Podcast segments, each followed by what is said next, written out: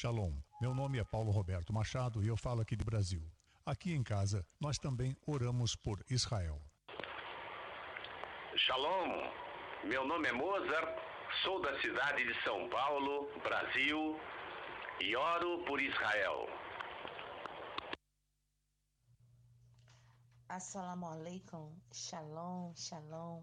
Eu sou cantora Jamila Muhammad, de Portugal, Europa. Eu também apoio Israel. Eu me chamo Flávio Costa, sou da cidade de Viamão, do estado do Rio Grande do Sul, falo do Brasil. Eu também apoio Israel.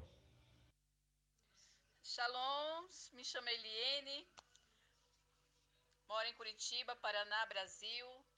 Amo Israel, apoio Israel e defendo Israel.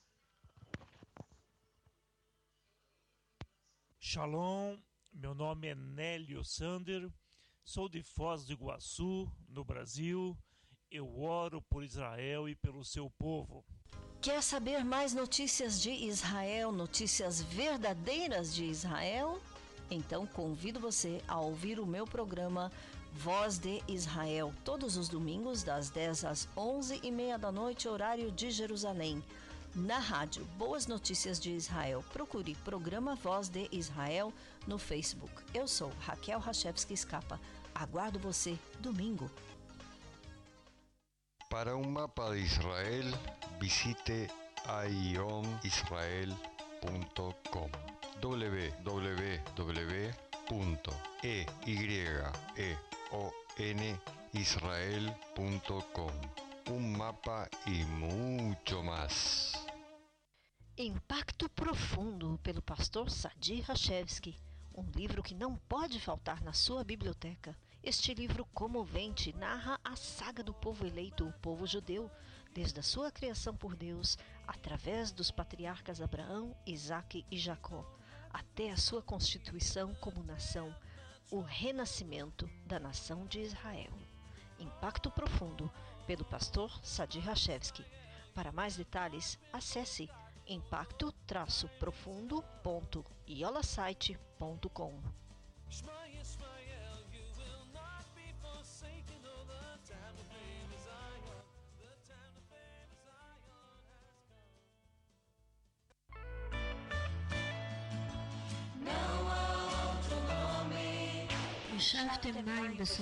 Nimainei Hayeshua. Com alegria tirareis águas das fontes da salvação. Congregação Ramaayan, a fonte, em Kfar Saba, Israel. Cultos todos os sábados, às 11 da manhã. Para mais detalhes, escreva para ramaayan.netvision.net.il Congregação Ramaayan, indo às ovelhas perdidas da casa de Israel.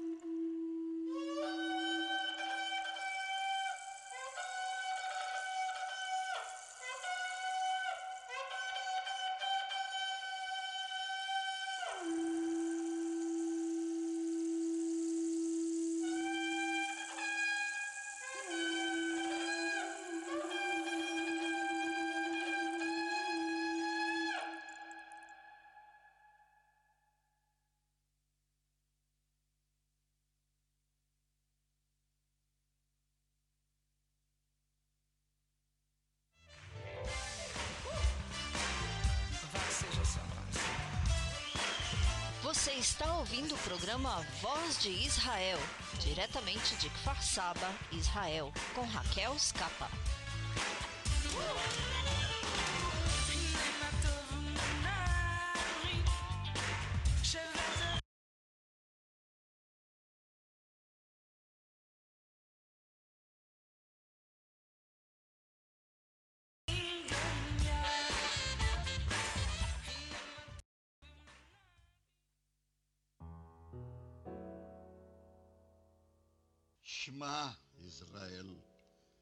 Adonai Elohim, Adonai Echad.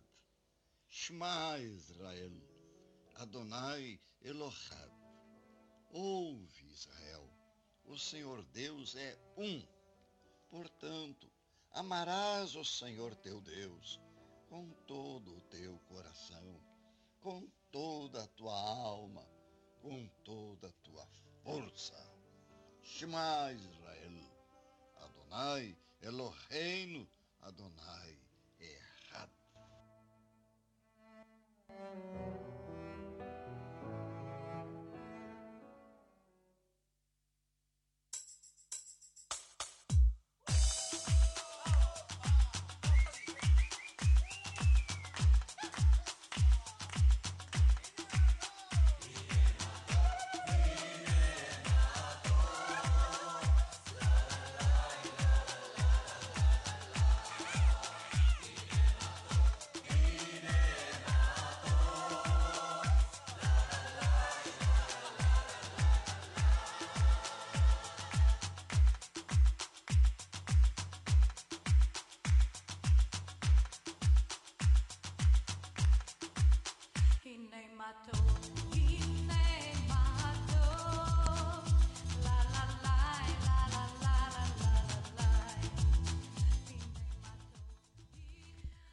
Inematov, bem-vindos a mais uma edição do programa Voz de Israel, diretamente de Kfar Saba, Israel. Aqui no microfone e nos controles, eu sou Raquel Rachevski Escapa, com você na próxima hora e meia, ou seja, de agora e até as 11h30 da noite, horário de Jerusalém.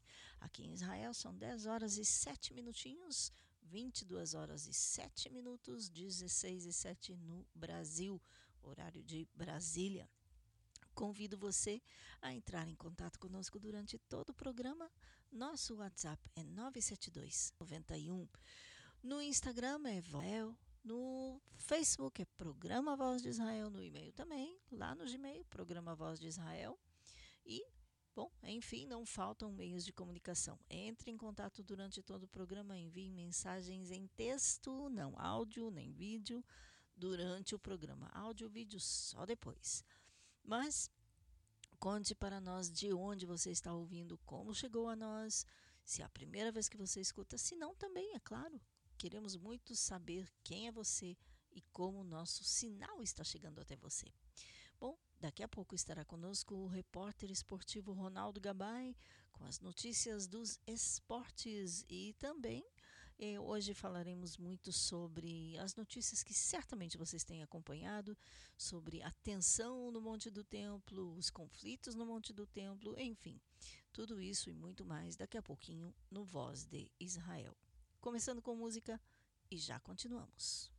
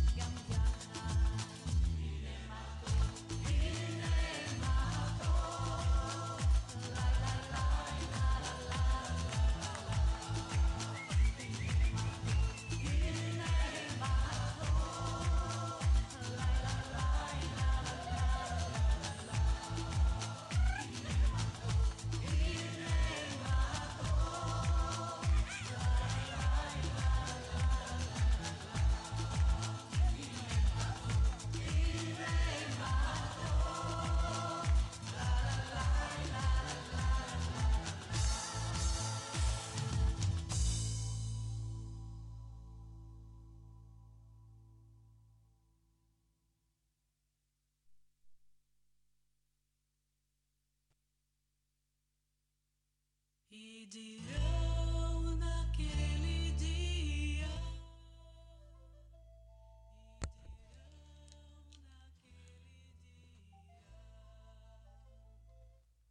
E já está conosco o repórter esportivo lá. Eu espero que ele não correu muito nas escadas, que está descansado. Ronaldo Gabay e os esportes, tudo bem? Chavua tua boa semana.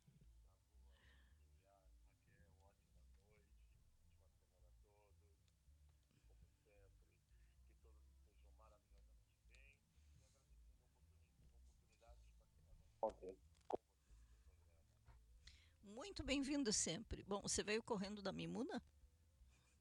Ah, sim, lógico. Mas hoje tem notícias boas. Hoje tem notícias de diversos esportes, Uhum. mas não só de Israel. Muito bem, vamos lá. Vamos lá? Então vamos começar com o futebol, tá?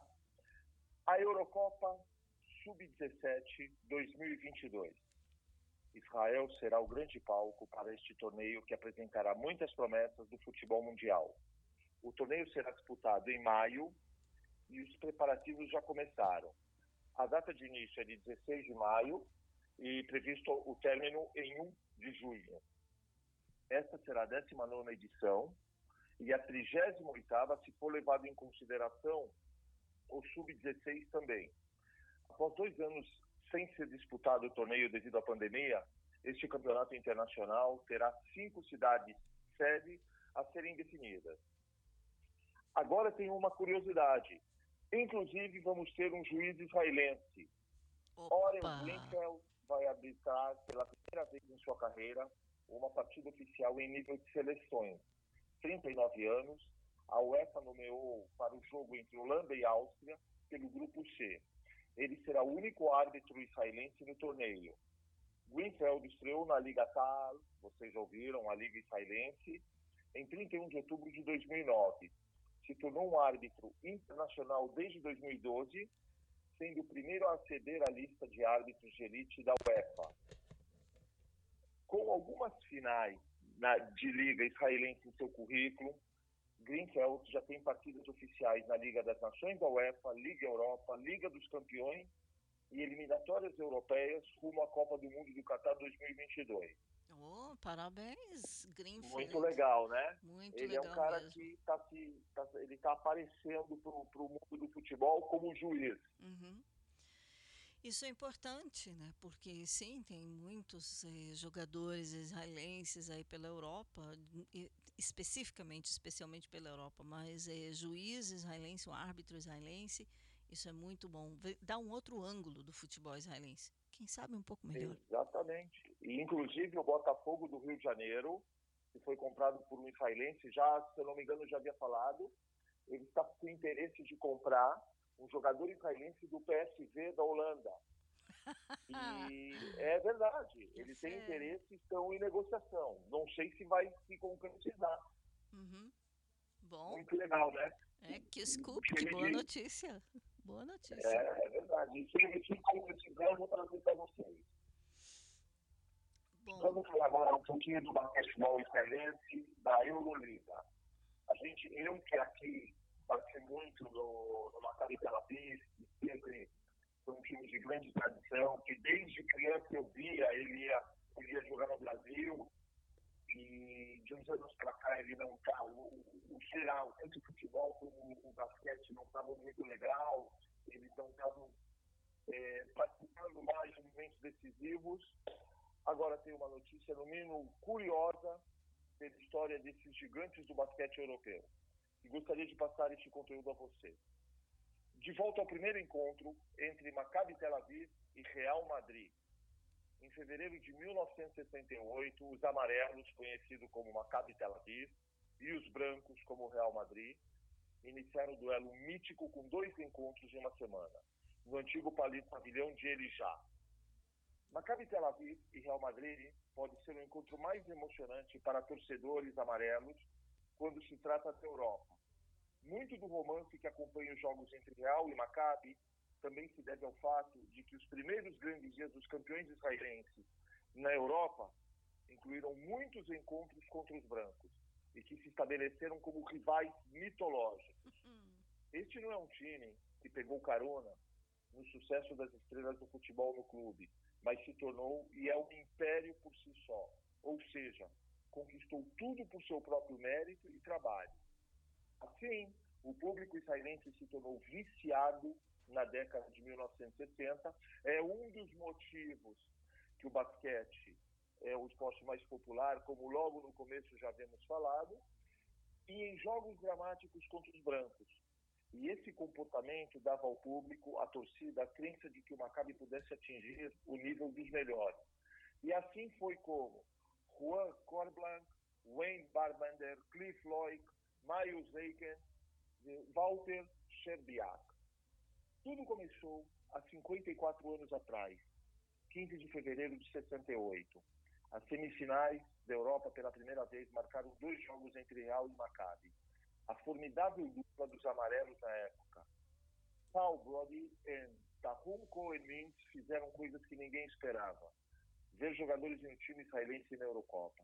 Basta dizer a palavra Real Madrid ao lado de Brody para inflamar instantaneamente. Ele se lembra de cada detalhe de seus jogos contra o Real. E isso imagina há 50, 60 anos atrás, Raquel. Seja no antigo, pequeno e desconfortável pavilhão de Madrid ou no, no famoso Elijá. A primeira partida aconteceu em Madrid e era uma combinação de condicionamento físico superior e arbitragem caseira. Hoje, o falecido Santiago Bernabéu é conhecido mundialmente, principalmente graças ao estádio de futebol do Real, que carrega seu nome, mas ele era o seu chefe, o chefe maior de todo o departamento de basquete na época também. Agora, após 12 longos anos de espera, o emocionante retorno aos playoffs e o desejo de quebrar a maré sombria que eu falei tanto e bati tanto na capital espanhola desde 2010. Serão cinco jogos nos playoffs, que o Maccabi busque forças, concentração e superação para vencer esse duelo de gigantes.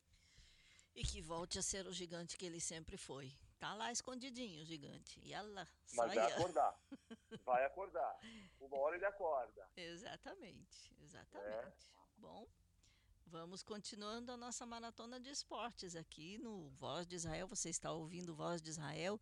Na linha está o Ronaldo Gabay, nosso repórter esportivo, que continua com mais notícias de esportes.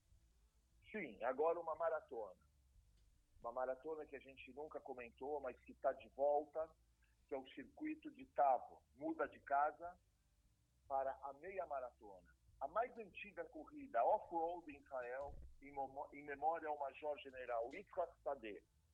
A mais antiga corrida de campo em Israel.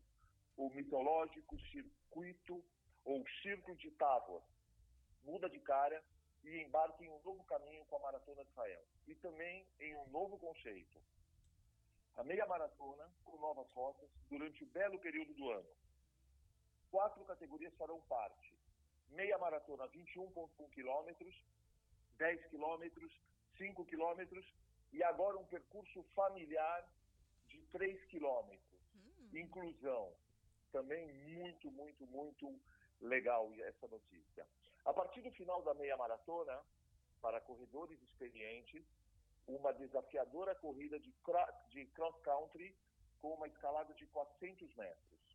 Nissan Polek, chefe do Conselho Regional da Baixa Galileia, onde é ocorre a, a, a, maratona, mostra muito respeito ao circuito de Tavo, conhecida como a corrida de campo mais antiga de Israel. Ele declara, abre aspas, estamos muito felizes em renovar e modernizar as pistas e restaurar a antiga coroa para colocar a Baixa Galileia no lugar que merece. Junto com a Maratona de Israel, que também já trouxemos esse conteúdo a vocês. E assim ele termina. Convide os corredores, os moradores de toda a região, da, de toda a região a virem apreciar a abundância, a beleza da Baixa Galileia no auge da primavera, fecha aspas. Olha, que área linda essa do Monte Tavor, lá no, lá no norte. Inclusive, amados ouvintes, eh, um parênteses aqui, se você me permite, Ronaldo. Se você, se você, amado ouvinte, dar uma olhada nos mapas bíblicos e, eh, e procurar a região do Monte, acho que na. Hum, nas escrituras ou, ou mapas antigos aparece Tabor com B, eh, mas vai lá dar uma olhada, é muito bonito essa, essa linda área hoje, é linda, linda, linda, vale a pena. Se você estiver por aqui, amado ouvinte, venha correr na maratona, meia maratona, perdão. Continuando, Ronaldo. Vamos falar agora, só para não perder a, a linha sobre o futebol israelense, a Liga Tal, que é a nossa liga. Segundo e segue tudo inalterado. O líder, Maccabi Haifa, e o segundo e terceiro lugares, respectivamente, são Apoel Beersheva e Maccabi Tel Aviv. Sinceramente, não acredito que vá haver alterações nos três primeiros lugares pelo andar da carruagem. Nessa batida que vem vindo, para vocês ouvintes que vêm acompanhando a gente, vocês vão notar que fazem alguns meses, dois meses, pelo menos, que vem nessa batida, nessa toada, entre líder, segundo e terceiros lugares. É, é Maccabi Tel Aviv de futebol, bom, já foi melhor. Eu conheço muita gente que tá, eu, eu conheço muita gente que está chorando nesses dias. Mas tudo bem. O, o branco e, o verde e branco lá do norte, cor preferida sua, é, Ele Ronaldo. está dominando. É cor É preferida sua, porque é paralela ao teu Palmeiras, né? Time, Exatamente, exatamente. Pena que não tem um tricolor, que nem o meu Grêmio por aqui em Israel. De repente. Mas sabe que você falou uma coisa muito, muito curiosa? É impressionante, é verdade. Os times de Israel, todos têm duas cores. Você não vê time com três, quatro cores. Por exemplo, um Bahia, eh, um Fortaleza, mas você não vê. Você tem total razão. É o máximo tricolor, é verdade. É, não e aqui existe. você nem vê isso. Verdade, Não verdade. existe, não existe. É, é sempre os laranja com vermelho. É, Vermelho az- e branco, o verde e branco, o preto e amarelo, que é o Beitar Yerushalayim. ou é o amarelo e azul, que é o Maccabi, Tel Maccabi, Aviv. É, e assim vai. Mas tudo bem. Tudo bem. Vamos Esse é o lá. futebol israelense. E que, que ele cresça, que um dia ele cresça e, e- e seja um futebol vistoso para todo mundo ver. Vamos, vamos atrás. Isso mesmo. Oi. Vamos ficando, vamos ficando por aqui, sempre lembrando que se vocês tiverem interesse em qualquer assunto, comentem com a Raquel, por favor, para que possamos trazer o conteúdo e apresentar a vocês. Peço, por favor, que se puderem, deixem seu comentário sobre quadro de esportes, criticando, sugerindo, pois é muito importante para nós. Hoje, Netânia Israel, para o Voz de Israel, Ronaldo Gabay. Raquel e a todos, uma ótima semana, com muito amor, muita luz a cada um de vocês. Amém. Muito obrigada, Ronaldo. E até a semana que vem. Shalom. Se Deus quiser. Shavuot Metsuyan. Bye, bye. Bye, bye. Esse foi o Ronaldo Gabay, nosso repórter esportivo. E semana que vem, se Deus quiser, ele estará aqui. E agora, intervalozinho musical e já continuamos com notícias.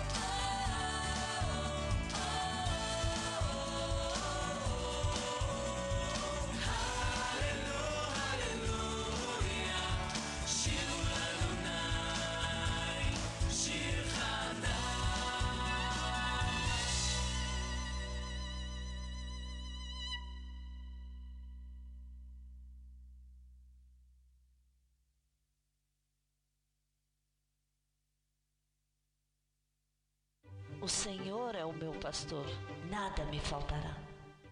E aí, pessoal, shalom a todos! Aqui quem fala é o DJ Naldo de Sá de Taubaté, São Paulo, Brasil. E eu quero dizer para você que eu também oro por Israel.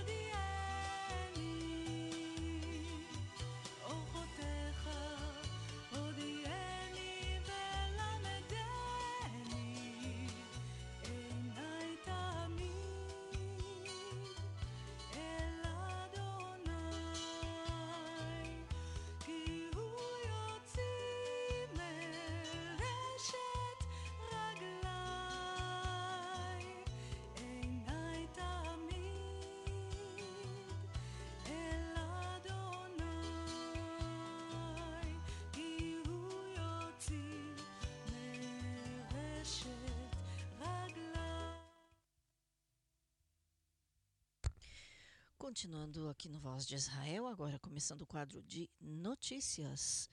É, bom, passando um pouquinho do levezinho, que é o quadro de esportes, para as notícias é, não tão agradáveis. O Monte do Templo, na planada das Mesquitas, é, estará fechado para visitantes judeus, isso até novo aviso. A organização que coordena as visitas de judeus ao Monte do Templo, sim, sim, o Monte do Templo, onde estão as mesquitas muçulmanas, que estão acima do Kotel, o Muro das Lamentações. Eh, então, há uma organização que coordena as visitas dos judeus ao Monte do Templo. Disse na noite de sábado que a polícia de Israel informou que o Monte do Templo será fechado para visitantes judeus até novo aviso devido a confrontos entre árabes e forças de segurança de Israel nos últimos dias. Esperava-se que a polícia impedisse os judeus de visitar o local até o final do feriado muçulmano Ramadã. Mas o, comunica o comunicado emitido à administração do Monte do Templo indicou que o fechamento pode durar mais tempo. A administração acrescentou que as orações judaicas serão realizadas nos portões do Monte do Templo ao lado dos muros ocidental, sul, leste, norte do Monte do Templo. Qualquer atualização no horário de funcionamento do Monte do Templo para visitantes judeus eh, será publicada nas mídias sociais e grupos WhatsApp da administração eh, do Monte do Templo. Um recorde de mais de 4.600 visitantes judeus entraram no Monte do Templo durante o feriado de Pessah, a Páscoa judaica, que inclusive terminou oficialmente na sexta-feira à noite eh, e começou na sexta-feira passada. No início desta semana, as autoridades haviam declarado que o Monte do Templo seria fechado para visitantes judeus até o final do Ramadã. Semana que vem, inclusive na sexta-feira, eh, será o último, a última sexta-feira do Ramadã. Eh, coincidiu este ano que Ramadã, festa religiosa muçulmana, Pesach, a festa bíblica e também religiosa judaica, é, da Páscoa judaica. E a Páscoa, a Páscoa cristã. É, e também a Pascha, ou seja, a Páscoa é, ortodoxa católica, tudo celebrado no mesmo mês, mais ou menos na mesma ocasião, nas, tudo junto. É, e é claro, todas essas festas também são celebradas e é, tem a grande importância de ter uma celebração na Cidade Velha, seja a procissão feita na Via Dolorosa pelos católicos, seja os cristãos evangélicos que vêm, por exemplo, ao Jardim do Túmulo, mas também passam pela Via Dolorosa, fazem questão de vir a, ao Cótel, o Muro das Lamentações, é, nem falar de todos os visitantes é, judeus, israelenses, não só judeus, que vêm ao Muro das Lamentações, dada a sua importância. Nem falar também da importância do Monte do Templo, que hoje é onde estão as mesquitas muçulmanas e supostamente controladas por Israel. Não, não é bem assim. É controlada por uma organização chamada Waqf, que quem administra a organização é da Jordânia. Ou seja, controle jordaniano? Sim, mais ou menos. Controle israelense? Também mais ou menos. É, um anúncio semelhante sobre o fechamento do local até novo aviso foi feito pela administração do Monte do Templo no ano passado, durante a Operação Guardião dos Muros, lembram? Mísseis em várias partes do país, inclusive aqui, no meio de uma transmissão, parece que tivemos um. O local foi reaberto para visitantes judeus após cerca de uma semana. E isso no ano passado. Confrontos violentos eclodiram entre árabes e forças de segurança de Israel, no Monte do Templo, e na mesquita de El Aqsa nos últimos dias, quando muçulmanos já celebravam Ramadã e os judeus celebravam Pesach. Árabes colocaram grandes pedras e cacos de vidro no caminho percorrido pelos visitantes judeus na tentativa de bloqueá-los e prejudicá-los. Inclusive, o grande inimigo um grande inimigo dos próprios, é, o inimigo da paz, da tranquilidade, é, do status quo, como gostam de dizer em Jerusalém, é um sargento que se chama Rumor. Aqui nós damos o apelido de Sargento Rumor. Assim, rumores foram espalhados entre os muçulmanos de que os visitantes judeus subindo ao Monte do Templo queriam conquistar o local, destruir as mesquitas, e que as forças da polícia também queriam conquistar o local e destruir as mesquitas. Não, não é bem assim. Bom, estes manifestantes árabes lançaram fogos de artifício, atiraram pedras, coquetéis Molotov contra as forças de segurança no local. Nem falar de, como já dissemos, colocaram cacos de vidro e pedras. As forças israelenses entraram no local no início, eh, todas as manhãs, no início no princípio do dia, na semana passada, para proteger o local para visitantes judeus, empurrando os árabes no local para Al-Aqsa e o Domo da Rocha, que é a outra mesquita. Ou seja, dizendo vocês aos muçulmanos, vocês vieram fazer suas preces no Ramadã, entrem nas mesquitas, deixem os judeus passarem para onde é importante para eles. É rápido, porque também as visitas foram coordenadas eh, e foi, eh, foi dado aos visitantes judeus algo como 40 minutos em pequenos grupos e haviam várias, haviam não sei quantas pessoas esperando na entrada para subir a, a mesquita, as mesquitas. E, o rumor, como eu já disse, que foi espalhado que eles queriam conquistar, agora os fogos de artifício prenderam como no ano passado. Parece que a história assim se repete quase que igualzinho. Os fogos de artifício e coquetéis Molotov que os próprios árabes lançaram no Monte do Templo eh, causaram um incêndio de uma árvore que estava próxima a uma das mesquitas. O rumor disse que foi a que foram as forças armadas é, de Israel ou que foram os visitantes judeus que colocaram fogo porque queriam incendiar e destruir as mesquitas. E aí é claro como é possível, como é possível com um rumor desse é, impedir os conflitos. Bom, se tudo estava calmo e havia certa separação entre Jerusalém e a faixa de Gaza, foi o que bastou a entrada da polícia. Da polícia de Israel no Monte do Templo. Outra coisa que eles disseram também os policiais é que sim viram ali os jovens não foram exatamente orar, eles estavam jogando futebol na planada das mesquitas. Hum, não é exatamente um tempo de jejum e oração? Bom, é o que a gente pensava. De toda forma, eh, as reações de Israel causaram eh, críticas, é claro que é de se esperar críticas de todo mundo.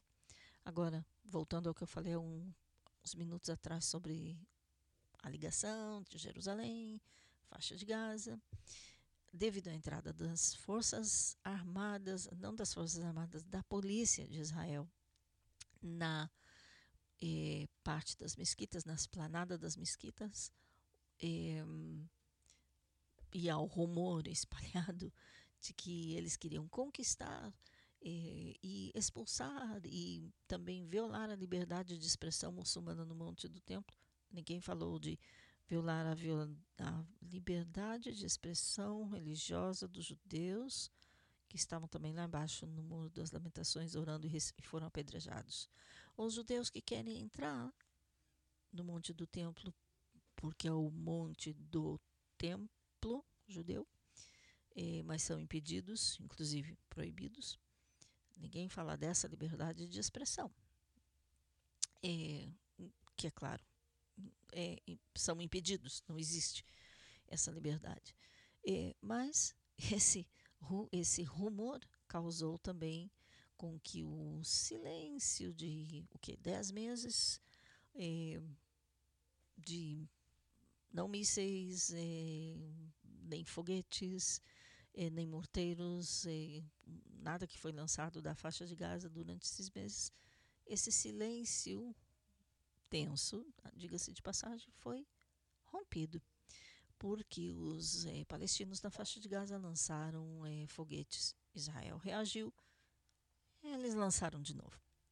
Agora, a reação de Israel a três foguetes que foram lançados, é, sim, Israel atacou locais eh, muito estratégicos dentro da faixa de Gaza, mas como foram lançados mais foguetes, a estratégia agora foi o bolso, ou seja, muitos trabalhadores da faixa de Gaza entram em Israel para trabalharem. Eh, a passagem Eres entre a faixa de Gaza e Israel é, vê assim nos dias úteis, nos dias que não há é, cerco militar, não há é, CR, ou seja, lockdown, que não está tudo fechado aos palestinos. Nesses dias, essa passagem realmente vê muitos e muitos palestinos, eu não sei quantos milhares, que entram para trabalhar em Israel em eh, agricultura, construção, limpeza, eh, hotelaria, sim, palestinos da faixa de Gaza entram em Israel para trabalharem em negócios, empresas, eh, granjas, fazendas, etc., israelenses. Eh, como o Hamas é quem lidera, go governa, eh, governa, bom, não exatamente, eh, controla ou tenta controlar a faixa de Gaza é, então, ele é o responsável. Então, o governo de Israel decidiu fechar. Não, não há entrada para trabalhadores eh, palestinos da faixa de Gaza em Israel, eh, pelo menos até novo aviso, até que não parem os foguetes. Eh, isso é uma tentativa de Israel de dizer, ok, não estamos reagindo aos seus foguetes, mas quem está sendo prejudicada é a sua população civil. Vejam o que vocês estão fazendo. O ganha-pão deles, do seu povo, deles, vocês estão prejudicando. Agora, é, é claro que, novamente, Israel é obviamente criticado é, pela Liga Árabe, por exemplo. É, e sim, é, falamos da do que foi publicado do anúncio da proibição dos judeus de entrarem sub, de subirem ao monte do templo para orar Isto foi publicado sábado e ontem, mas antes disso, a Liga Árabe havia pedido na quinta-feira eh, que Israel eh, desse um fim nas orações judaicas dentro do complexo do terceiro santuário mais sagrado do Islã em Jerusalém Oriental, o Monte do Templo, alertando que isso é uma afronta flagrante aos sentimentos muçulmanos que podem desencadear um conflito mais amplo.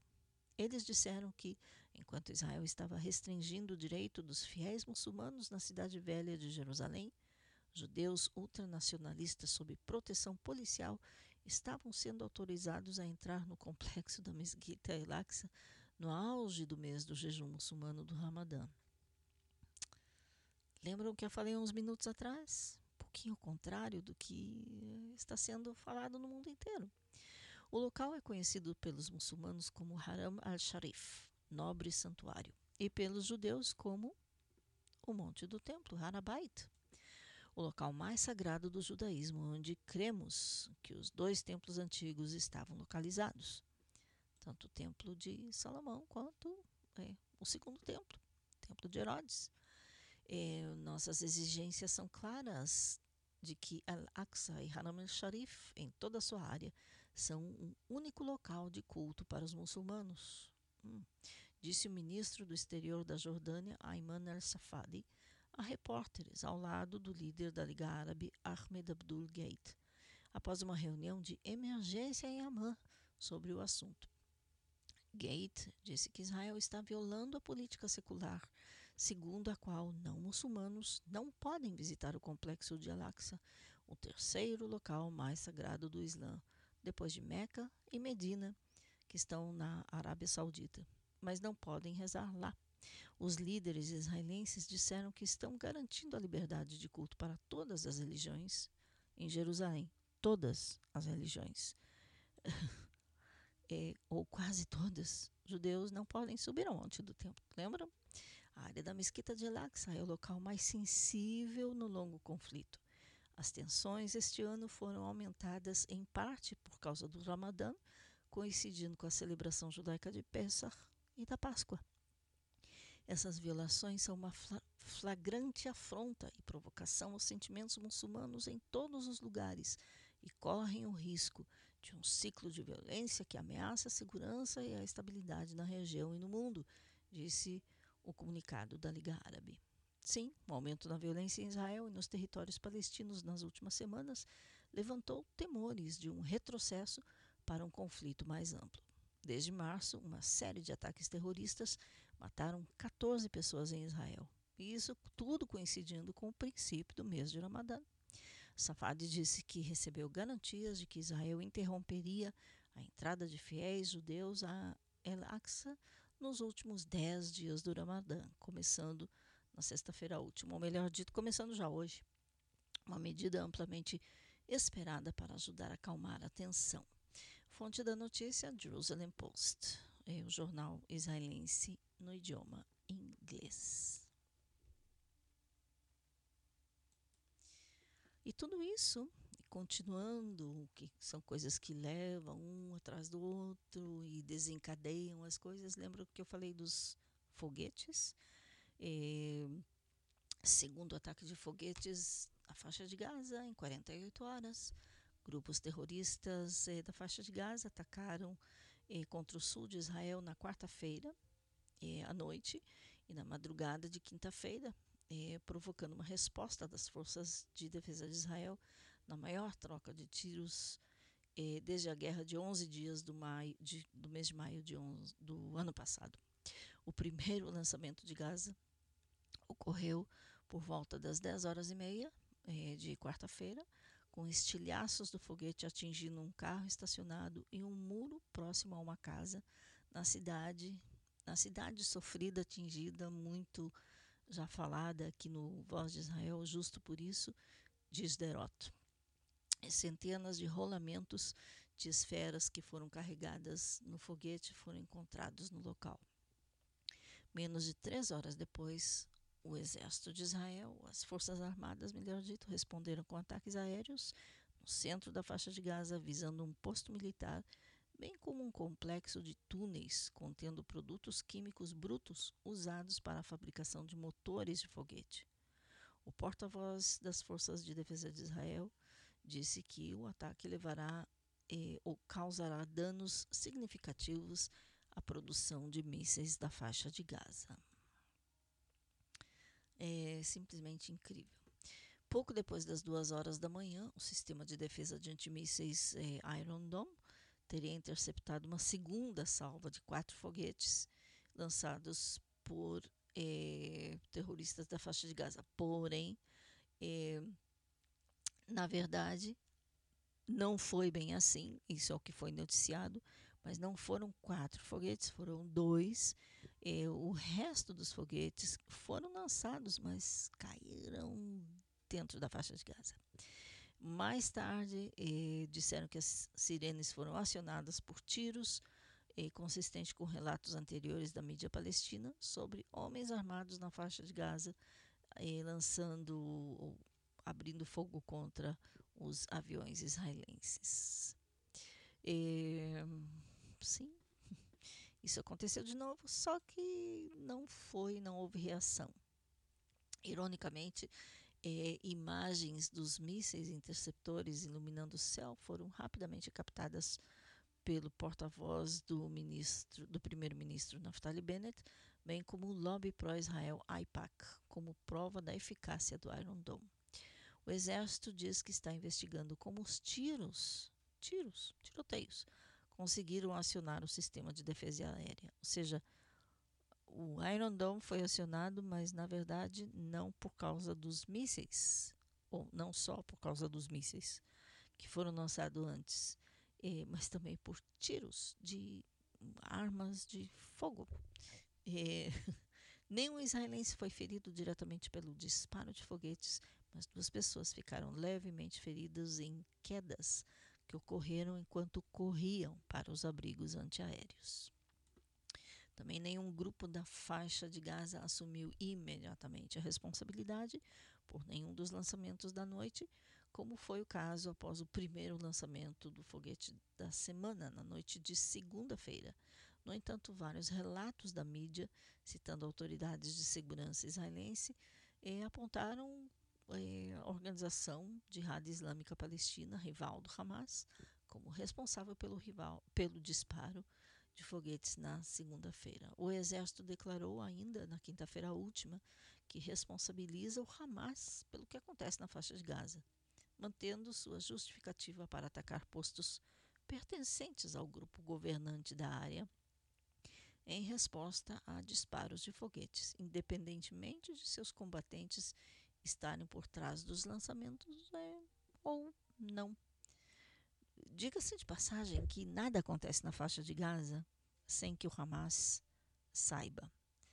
Nem, principalmente ações que são feitas contra Israel por parte dos rivais do Hamas ou de qualquer outro grupo de liga eh, F ou de liga, não sei, de importância eh, N, de nenhuma importância, na verdade, todos esses grupos pequenos ou grandes, eh, médios, grupos de guerrilha, grupos terroristas na faixa de Gaza, todos eles, tudo que eles fazem é amplamente conhecido pelo Hamas.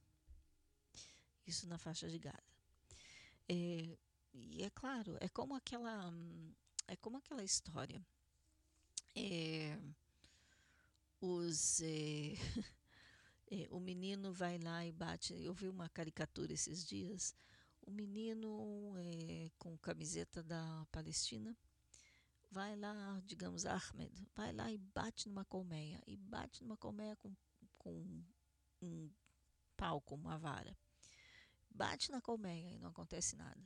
E de repente a colmeia tem a bandeirinha de Israel. Quando a colmeia, quando as abelhas da colmeia decidem sair e revidar e picar o menino, ou o rapaz, ou o jovem, que está batendo na colmeia, então vem a mídia, a mídia mundial e mostra como o pobre coitado está todo picado pelas abelhas israelenses. você que está escutando e é bom desenhista, eu já eu visto uma caricatura. Pense numa caricatura do estilo e mande aqui para o Voz de Israel. Nosso WhatsApp é 972 54721 7091. Vamos lá? Vamos lançar aqui a competição de charges ou de caricaturas ou chamem como quiserem sobre a corrente situação aqui em Israel. Tem que aparecer a bandeira de Israel e tem que aparecer alguma bandeira, principalmente a bandeira palestina. Vamos lá? Dê asas à sua criação, sua criatividade e envie aqui para o nosso WhatsApp ou para o nosso e-mail, programa voz de Israel, arroba gmail.com. 22 horas e 54 minutos é tempo de um intervalozinho musical. Copinho de água e já voltamos.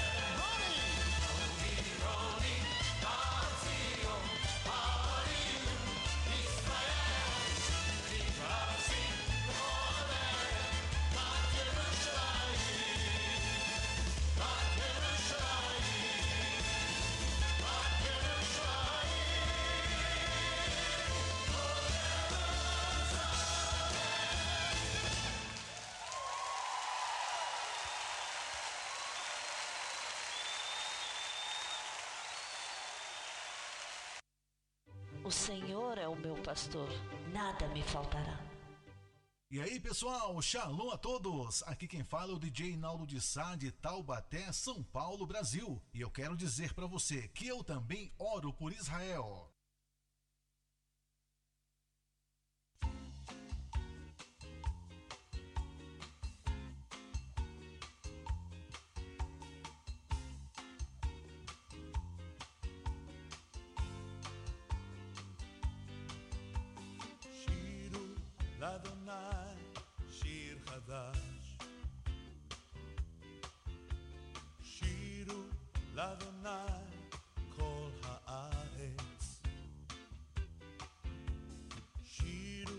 לאדוני שיר חדש.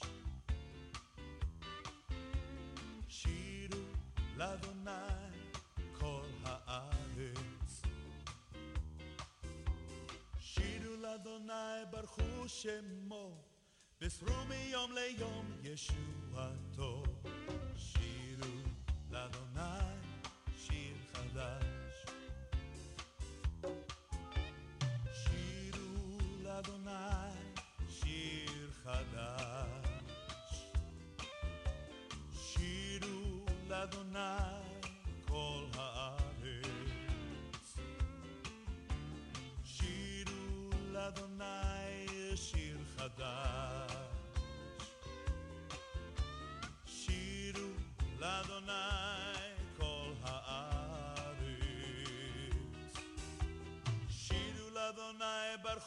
שמו, בשרו מיום ליום ישועתו.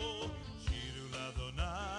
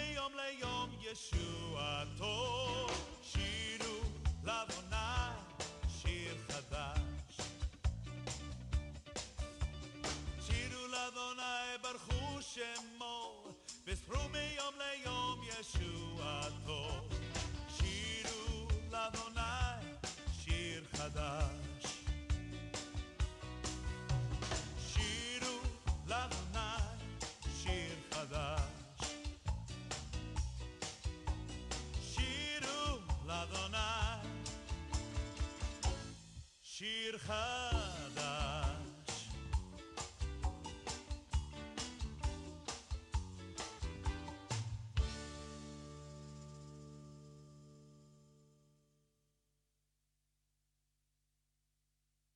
Você está ouvindo o programa Voz de Israel na rádio Boas Notícias de Israel.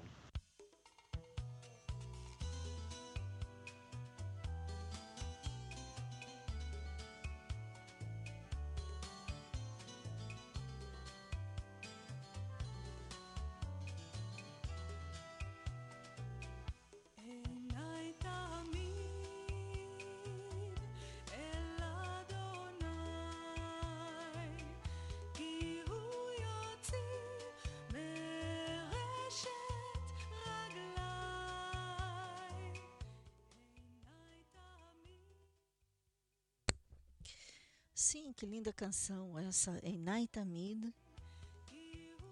Os meus olhos estão sempre focados no Senhor, porque Ele salvará meus pés das armadilhas. Uau! E bom, olha só. Essa música me conecta à próxima notícia. As forças de Israel prenderam 12 suspeitos de terrorismo em várias, eh, digamos, emboscadas, em várias eh, entradas na chamada Cisjordânia, ou seja, Judéia e Samaria. O exército, junto com o Shin Bet, o serviço secreto, informaram que eh, levaram que terminaram atividades antiterroristas em conjunto em vários lugares de Hebron, Jenin, da Samaria. Entre os presos Também está um suspeito de ajudar o terrorista que fez o ataque em Tel Aviv que, duas semanas, é, o terrorista que se chamava é, Raed Hazim. As forças israelenses prenderam 12 pessoas na Judéia e Samaria durante o final de semana, em conexão com a recente onda de terrorismo dentro de Israel. Isso segundo o comunicado das forças de segurança que foi anunciado hoje, domingo. E hoje, domingo, dia 24 de abril. O Exército e a Agência de Segurança Nacional, Shin Bet, disseram que eh, terminaram ou que puseram fim em, em atividades terroristas. Né? Será que puseram fim todas as atividades terroristas?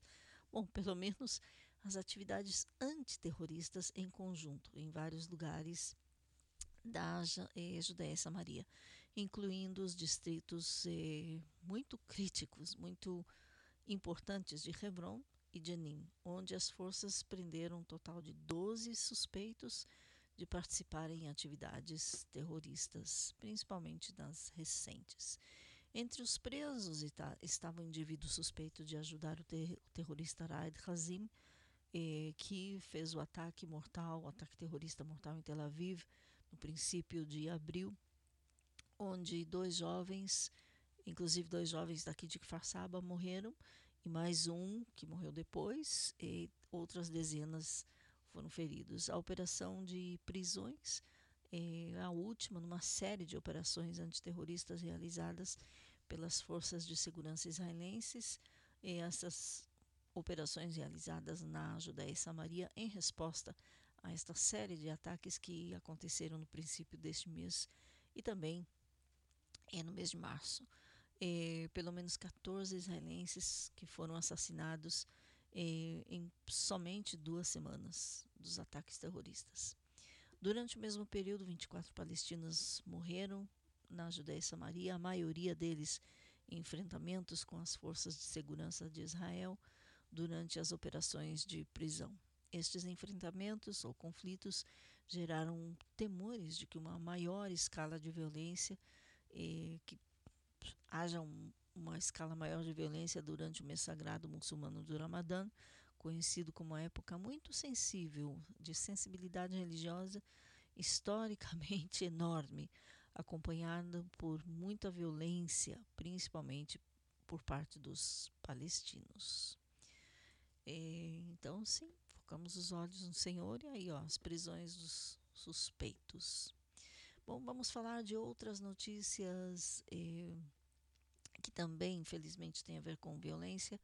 Eh, provavelmente vocês têm visto nas notícias aí eh, tudo sobre a onda de eh, mortes, a onda de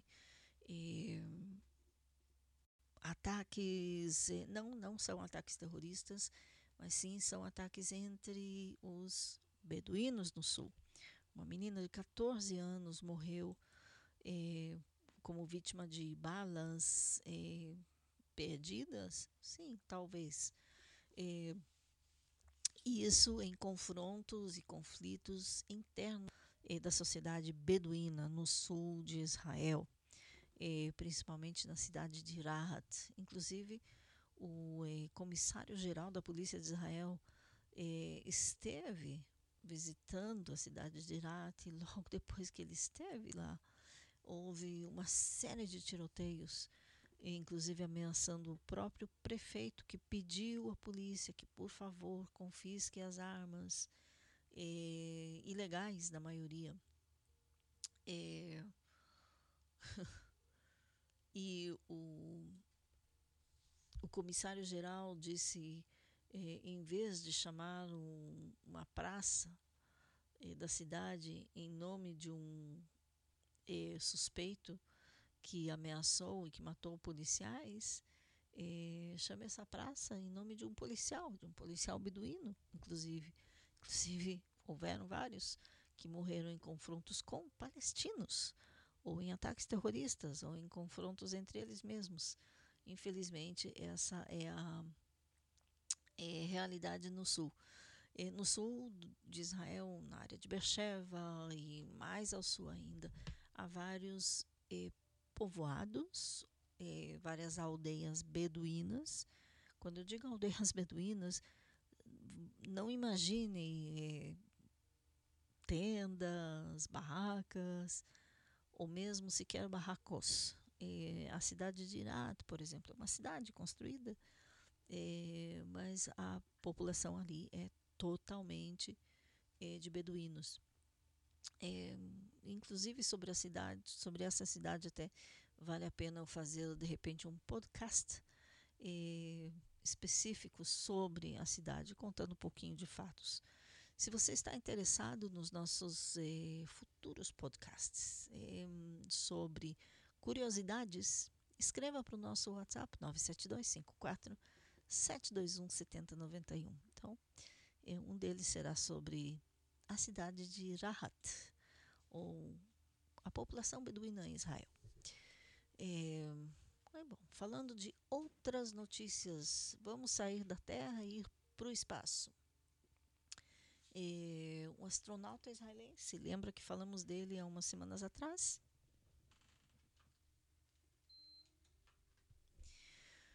É, astronauta israelense que foi à estação é, astronauta milionário a, a estação é, espacial nos Estados no, no, no, espaço não nos Estados Unidos.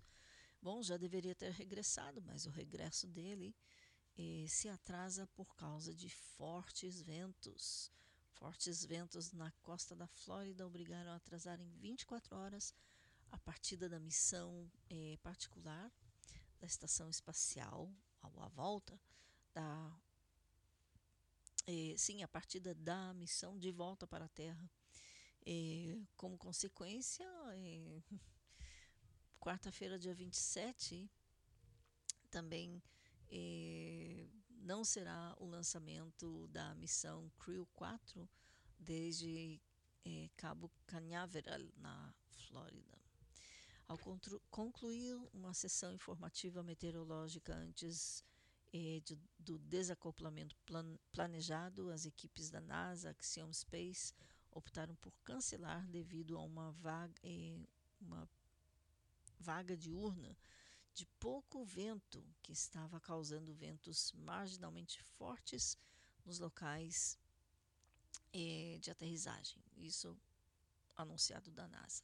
De acordo com o novo calendário, todavia sujeito a possíveis mudanças, a nave Dragon Endeavour da SpaceX, com os quatro integrantes da missão organizada companhia, pela companhia texana Axiom Space, eh, viajará de regresso à Terra hoje, domingo, dia 24, à noite, um dia depois do previsto. A caída controlada da nave em alto mar, ou a queda controlada em alto mar, acontecerá na segunda-feira, segundo informações da Axiom SpaceX. Isso muda os planos de lançamento do foguete Falcon 9, eh, que será colocado no espaço é, ou que colocará no espaço a nave Dragon Freedom da SpaceX, com três astronautas da NASA, um das quais da Agência Espacial Europeia, com destino àquela estação. Ou seja, um tem que voltar para o outro sair. E como atrasou a volta de um, atrasará o lançamento do outro. O lançamento será dia 27, se não, não houverem outras mudanças eh, chegarão ao laboratório espacial. Bom, o, eh, a primeira, eh, a AX-1 ou AX-1, os integrantes dessa missão, a primeira inteiramente particular a chegar à Estação Espacial Internacional, está um hispano-americano, Michael Lopes Alegria, dois empresários, um deles se chama Larry Connor, dos Estados Unidos, outro Mark Patty, do Canadá, e também tá, está Eitan Stiba, de Israel. É, ou seja, três empresários, esse de Israel, é, que pagaram, segundo os meios de comunicação nos Estados Unidos, cada um deles, desses três empresários, 55 milhões de dólares pelo prazer de voar ao espaço. É, tripulação da AX-1 eh, realizou eh, experimentos e de investigação, pesquisa científica e programas educativos de divulgação pública, junto com atividades comerciais e pessoais.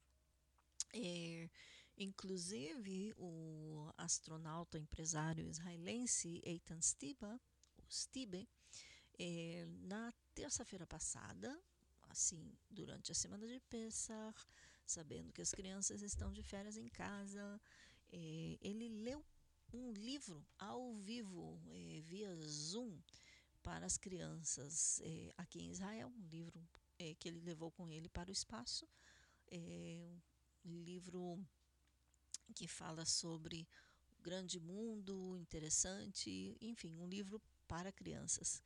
É, eu, eu não vi, não tive o tempo porque estava trabalhando, mas segundo o que me consta, foi muito interessante, muito bonito.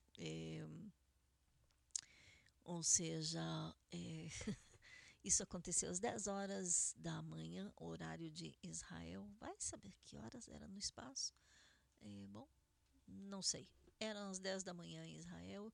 Muitas crianças é, aqui acordaram rapidamente das férias, é, ou embora estivessem em férias e poderiam continuar dormindo, é, levantaram para é, ter esse encontro muito interessante com o astronauta lendo uma história sobre o espaço, desde o espaço. Muito legal.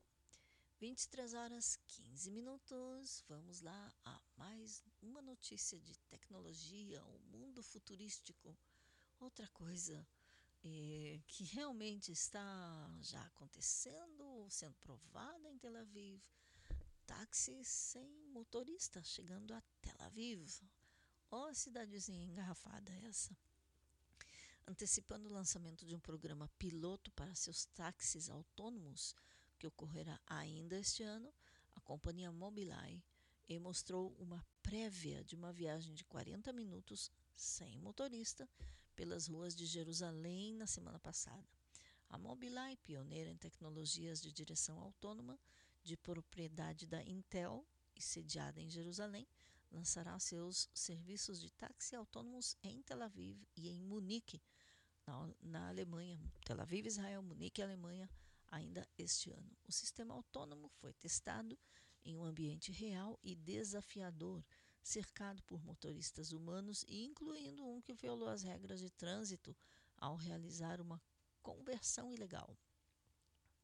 E no vídeo, a Mobileye exibiu um veículo operando no modo autônomo enquanto imitava o comportamento de várias paradas de um serviço de carona com habilidade humana. Lugares como Jerusalém têm ambientes de condução que podem ser particularmente desafiadores devido a ruas comparativamente estreitas, congestionamento de tráfego intenso e também, olha, se você nunca esteve em Jerusalém, eu acho que você não viu o que é engarrafamento. Ah, sim, São Paulo, é, sim. Mas em Israel, sendo também a panelinha de pressão, principalmente Jerusalém, a panelinha de pressão que é essa cidade, é, bom, está trancado num engarrafamento, não é nada agradável. Voltando à notícia, o sistema autônomo ainda permite intervenção humana se necessário e é considerado um complemento à condução humana, não o substituto completo. O governo israelense aprovou carros sem motorista em março deste ano. A Mobileye anunciou na terça-feira, semana passada, que esses testes de seu sistema de direção autônomo constituíram, eh, constituíram um marco importante para a implementação de seus próximos serviços de robotáxi ou táxis autônomos.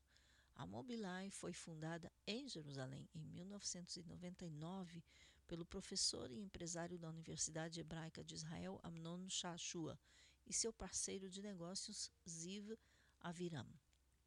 Shashua ainda atua como executivo da empresa. A Mobileye ganhou na, as manchetes em todo o mundo durante 2017 quando a gigante da tecnologia americana Intel adquiriu a empresa israelense por 15,3 bilhões de dólares, um valor recorde para uma empresa sediada em Israel na época. Por enquanto, era recorde. Para o projeto Robotaxi, a Mobileye decidiu cooperar com a Sixt SE, empresa internacional de serviços de aluguel de carros, com sede na Alemanha. Além disso, a empresa de dados de trânsito israelense Movit também foi trazida para a parceria. Movit é, é aquele aplicativo que ajuda você no. Inclusive, eu usei isso em Porto Alegre quando eu visitei em 2018, eh, no trânsito, e não só no trânsito, no transporte público. Então, a Movit, eh, também israelense, eh, que também já foi vendida para não sei quem, eh, também está nessa parceria. A Sixt manterá e operará a frota de veículos em Israel e na Alemanha, enquanto a Mobileye será a proprietária dos veículos. Eh, SUVs elétricos de sete lugares eh, fabricados na China. Os clientes poderão acessar o serviço de carona nos apl aplicativos Movit ou Sixt. O desenvolvimento da tecnologia de condução autônoma de táxis foi rápido, foi relâmpago. Em setembro de 2021, a Intel anunciou o desenvolvimento do sistema de serviço em Munique e Tel Aviv. Não foi por acaso que Israel e Alemanha foram escolhidos como mercados de teste para a nova tecnologia. Como a nação startup Israel é campo de testes natural para novas tecnologias, Além disso, o pequeno tamanho do país torna ideal para testar tecnologias de direção. Em junho do ano passado, a Alemanha, conhecedora de tecnologia também, tornou-se um dos primeiros países do mundo a abrir suas estradas para veículos autônomos. A Alemanha é considerada o berço da indústria automobilística moderna e ainda é uma grande força no mercado automobilístico, com marcas famosas como o BMW, eh, Mercedes, Audi, Volkswagen, Porsche. Enquanto Israel e Alemanha são os mercados de teste, a visão da Mobileye é global. É claro. E, atualmente, a empresa possui a maior frota mundial de carros autônomos. Seus testes são realizados em todo o mundo, incluindo Nova York, Tóquio, eh, Munique, Paris e Detroit. Detroit também nos Estados Unidos. A ideia de carros particulares e táxis autônomos foi desenvolvida como resposta à estatística de cerca de 1,35 milhão de pessoas mortas anualmente em todo o mundo em acidentes de trânsito. Só em Israel, cerca de 300 pessoas morrem em média por ano em acidentes de trânsito. A maioria das mortes no trânsito ocorrem por condução imprudente. As tecnologias de direção autônoma da Mobileye abordam isso com sistemas acionados por computador, que a empresa afirma serem superiores à direção humana e reduzirão efetivamente o número de acidentes de trânsito em todo o mundo. Bom, é de esperar. Provavelmente também houveram acidentes com carros autônomos. Bom, estão testando, esperamos que dê certo. 23 horas 22 minutos aqui em Israel. É, vou falar um pouquinho da Mimuna. O que é essa festa Mimuna? É uma festa muito interessante, inclusive, é, que vem logo depois, todos os anos, ela é celebrada logo depois de Pesach, a Páscoa judaica. E não é uma festa é, de Pesach, mas vem ce celebrar o final de Pesach, ou o final do Hametz, é, podemos dizer assim. É, é uma festa que foi, que é celebrada, é a tradição dos judeus que chegaram, não é só celebrada em Israel, já era celebrada inclusive no Marrocos, em toda a África do Norte, mas principalmente Marrocos e Tunísia, as comunidades judaicas desses lugares, desses países, eh, celebram o final de Pesach comendo hametz, eh, com muita música, muita música, eh, obviamente, de judeus marroquinos, ou música sefaradi, e no final das contas várias comunidades de, de judeus sefaradim. O que, que é sefaradi? Judeus que são descendentes de várias comunidades que saíram originalmente da, de Sfarad. O que, é Sfarad? Espanha. Então, eh, eu já vi inclusive no Gan Saker, que é um grande parque lá ao lado da Knesset em Jerusalém. Eh, uma grande festa, eu me lembro a primeira festa de Pesach em Israel, falo de 83, 1983. A primeira festa que eu vi, logo depois de Pesach, nos levaram a Mimuna no Gan Saker. Eh, e haviam ali argentinos fazendo, dissemos, nós somos argentinos, não somos sefaradim. Eh, ou, ou seja, haviam vários grupos que não eram exatamente judeus dos Marrocos e norte da África, mas a festa é boa eh, e é muito alegre. Também é o costume abrir as, as famílias que fazem, que organizam essa festa, e nas suas casas, eh, geralmente com co- uma comida muito doce, inclusive um prato específico se chama mufleta, e é como um, um- uma massa frita e doce, doce, doce, doce, com muito mel. Eh, novamente, desejando eh, feliz ano, seja, porque agora começa um novo ciclo depois de Pesach, eh, até o ano que vem. Eh, desejando muita saúde, muita parnassá, em hebraico parnassá, muita, muito sustento, eh, provisão, muito dinheiro, etc, etc, etc. Entre várias outras coisas, inclusive uma das, das bênçãos que são pronunciadas é quem é solteiro, que tem um bom casamento, que encontra uma boa pessoa, etc. Entre outras, entre várias outras. Mas é principalmente uma festa de muita alegria, uma festa de muita. também de muito prestígio. É, todo político que se preza em Israel, eh, principalmente sendo judeu, é claro, eh, não pode ser que ele não chegue a visitar uma dessas festas de Mimuna. E às vezes tem aquelas que famílias que tradicionalmente eh, têm como visitas eh, suas visitas ilustres tradicionalmente as mesmas pessoas, os mesmos políticos eh, de partidos diferentes, às vezes até realmente a oposição, a coalizão, na mesma festa. É, é, bom, uma festa alegre, muito bonita, eh, como já disse, com músicas típicas. E eh, o que foi interessante também este ano, já falei muito do eh, Ramadã, o mês de Ramadã, que é o mês muçulmano dessas festas. O que, que é o Ramadã? É neste mês inteiro eles jejuam durante o dia e às sete horas, depende da, do pôr do sol, assim como o calendário judaico, o calendário muçulmano também é lunar. Então, quando o sol se põe a certa hora, é quando eles têm que romper o jejum do dia é, com a é, refeição especial de Eid el-Fitr. Então, é, este, acho que foi no sábado, sim, foi no sábado à noite, porque tiveram que fazer a começar a celebração da Mimuna também quando saiu sábado, não, só quando saiu Pesach. Pesach terminou oficialmente na sexta-feira com o pôr do sol, mas como é sábado, então estendeu até Motzei Shabbat, sábado à noite.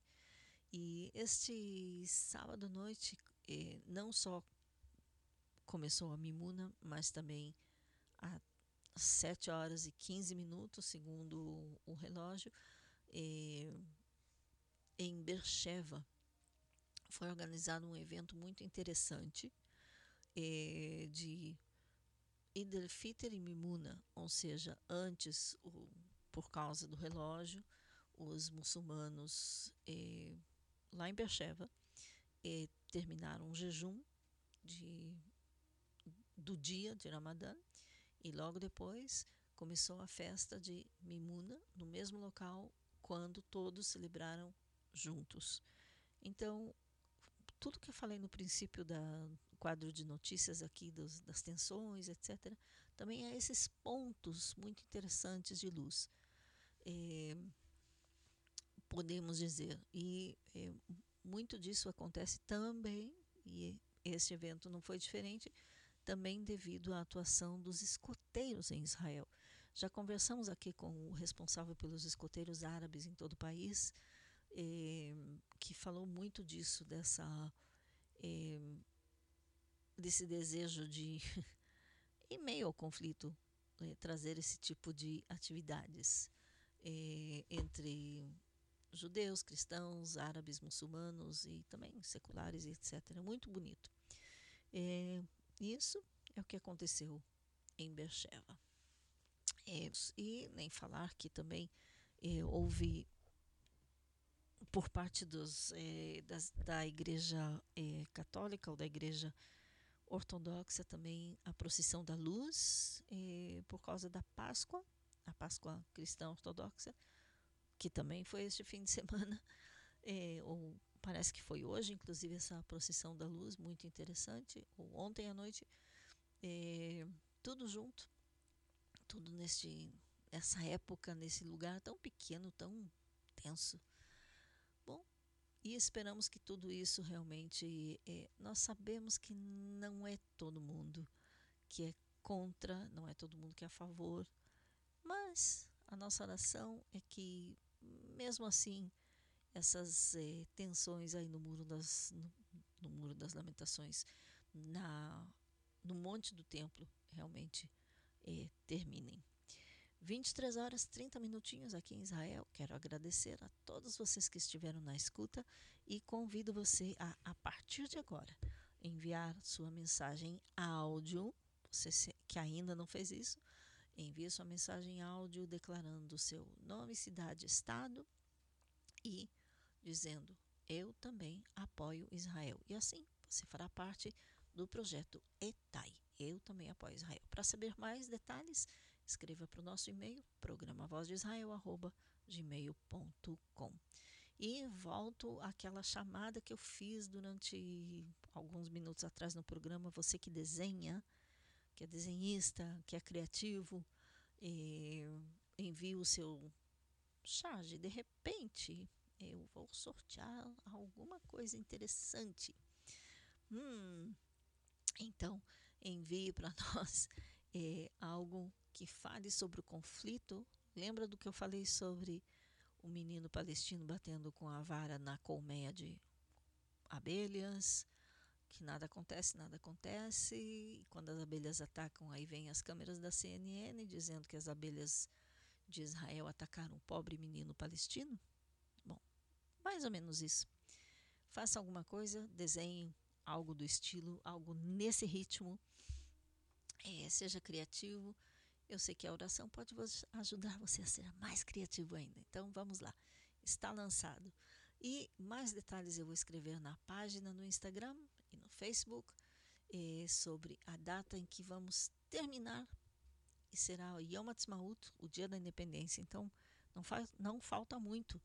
É, corra, faça quanto antes, ainda essa semana, é, a sua caricatura, tá bom? O, não muitos desenhos, não, não, muito, não muitos quadrinhos, mas que a mensagem, a melhor mensagem, de repente, poderá dar um prêmio para o seu autor. Programa Voz de Israel, arroba gmail.com.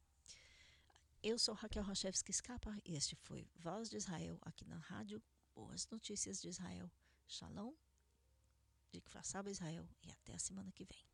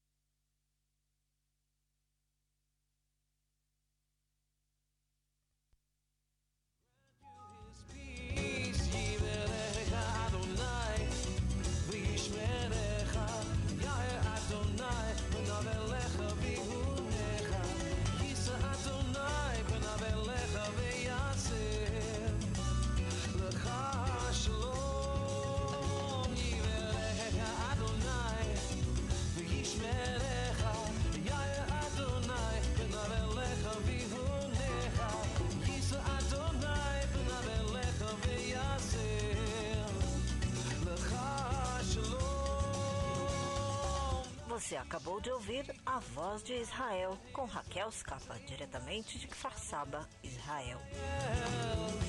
And